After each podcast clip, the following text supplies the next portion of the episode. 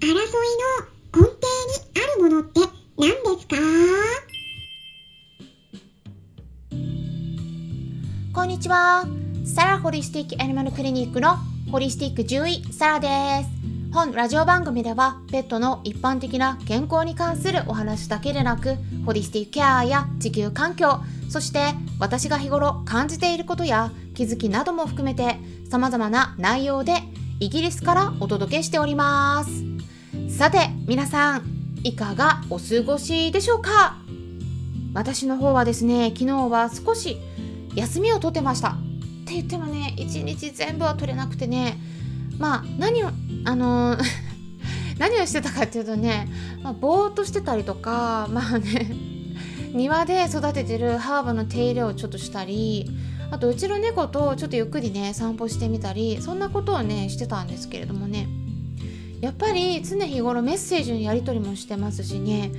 ご相談に対応している飼い主さんの中でもちょっとねいつ亡くなってもおかしくないような深刻な状態の子がいるんですね。だからね緊急の予定が入ったりもしてね。なんだかんだとねやっぱりね仕事から完全に抜けるのができずにあっという間に時間が経ってしまいましたね、まあ、あとはねこれから分子医学栄養療法研究会のオンラインセミナーがイギリス時間の真夜中2時からスタートなんですね。なぜかというと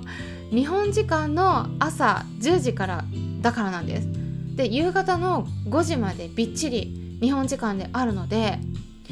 うん、イギリス時間だと夜のね2時からもう朝までびっちりあるんですね。まあそんな感じになってるんですけれども。頑張ります。はい。まああの得た情報はね皆さんにいろいろとねもっと分かりやすい形で伝えていければと思っていますのでね、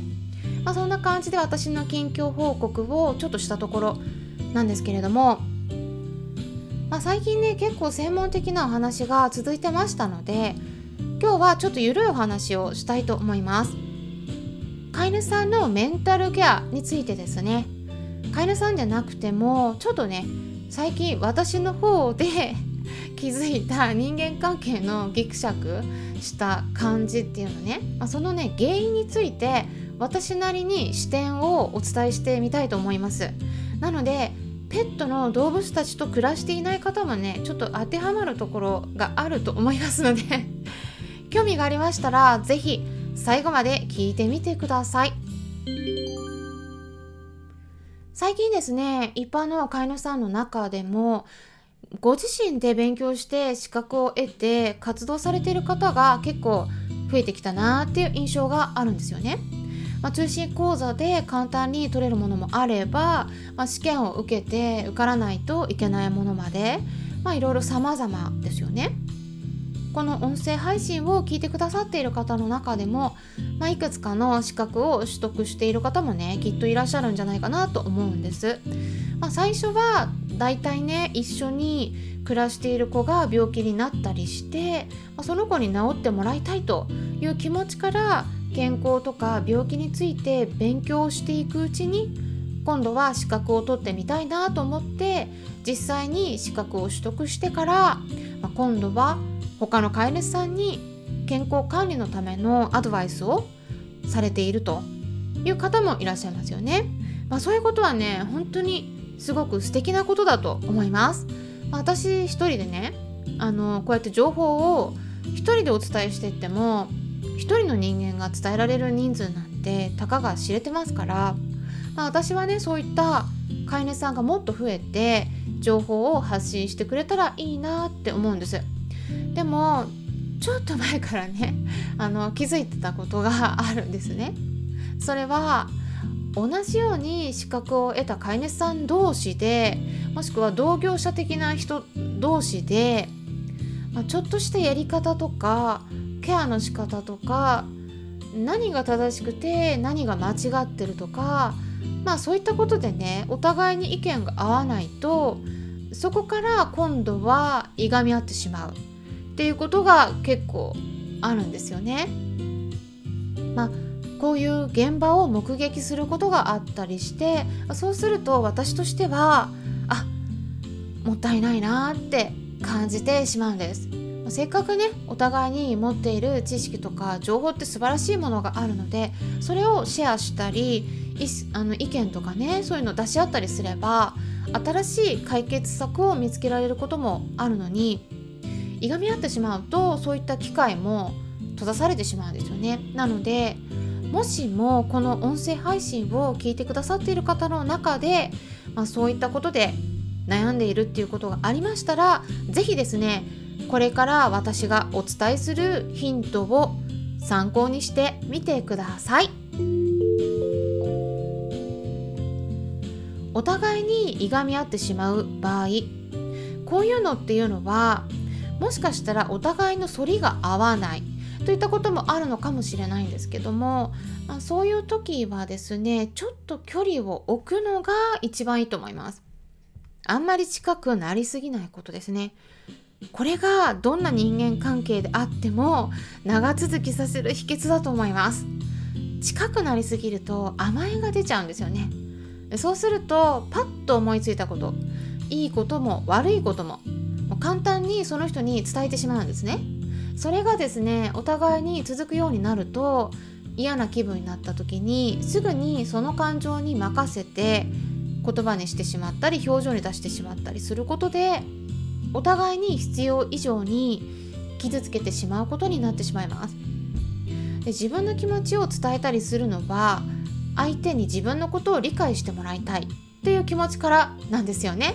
うん、だけれどもそうやって期待しすぎると実際に伝えてみた後で理解してもらうどころか余計に反感を買ってしまって相手を怒らせたり思い通りの対応をしてくれなかった時に自分自身の中でさらに不満が溜まってしまうことにもなりかねないです。なりがちです。なので距離感とっても大事です。あとはですねよく起こりがちなのはどちらが正しいといったことで揉めてしまうっていうことですね。私が正しいって言ってこれお互いに言い合ってしまうんですね。確かに情報が間違って伝わってしまうとそれを信じた人が間違った方向に突き進んでしまうので良くないことではあるんですけれどもその人と自分の2人だけで話している場合とかね自分の意見を押し通そうとしてもねやっぱできない場合がありますよね。で最終的にできないんだったらもうねそこは折れて あそうなんですねそういう考え方もああるかもしれないですねみたいな感じでその場を流してやり過ごしてしまうのでいいと思います。まあ、そこでね言い合ってしまうと相手の方は自分の話していることを理解しようとしてくれないと思ってね抜きになってしまうことがあるんですね。うん、なのでえこの辺りお伝えしたところなんですけれどもね最後に皆さんに質問していきたいと思います。まあ、そういった場面があった時にそうやって自分の主張が正しいと言い合ってしまうそういうね根本的な原因って何だと思いますか？言い合う時のモチベーションって何でしょうかね？うん。何をしたくてそうやって言い合っちゃうんでしょうかね？全部が全部当てはまるわけではないんですけれどもそういった原因の多くは承認欲求。承認欲求を満たしたいからなんですね。承認欲求っていうのは自分のことを認めてもらいたいっていう欲求のことを言います。自分が正しいと認めてもらいたいっていう気持ちで相手に認めさせようとしてるんですね。相手に私のことを認めて認めてって言ってるんですね。でもみんながみんな自分の意見を認めてくれる人ばかりではありません。やっぱりそれぞれ人それぞれね意見って違いますから何かを主張すればそれに対する反論とか反対の意見もね必ずあるはずなんですね。だからそういうのが出てきたりします。これはね私のやり方になるんですけれどもだからねそういったのはもう無理に正そうとしなくていいと思います。例えばですね日本の人口って何人でしょうか。もうね約1億3000万人なんですね。うん、もうそれだけでもすごい数ですよね。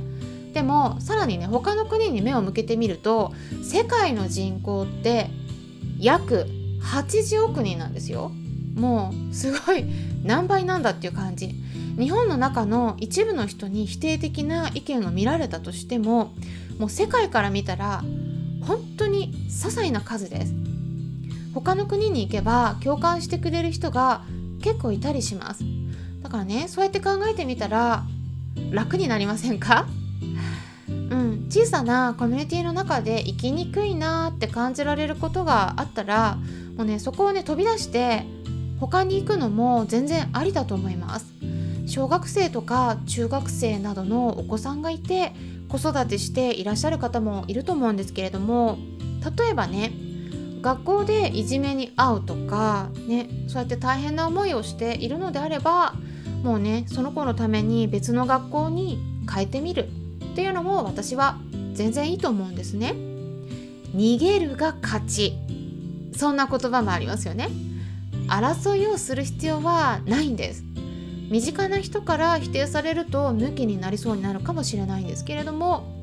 ポイントとしてはねやっぱり距離を置くこと。そして承認欲求があるんだなーってねちょっと旗から、まあ、その人とか、まあ、自分自身のこともねちょっと見てみる、うん、離れて見てみる。そしてねあなたはあなた私は私っていう感じで違う意見を持った人のこともただその人はそういう考えなんだなーって思ってみること。意見は必ずしも合わせる必要はないんです。一緒である必要はないんですね、うん、そうするとね楽になれるんじゃないかなって思うんですけどもいかがでしょうかね。ということで今回はもっと楽に生きられる方法についてお伝えしていきました。参考にしてください。ホリスティック獣医サラでした。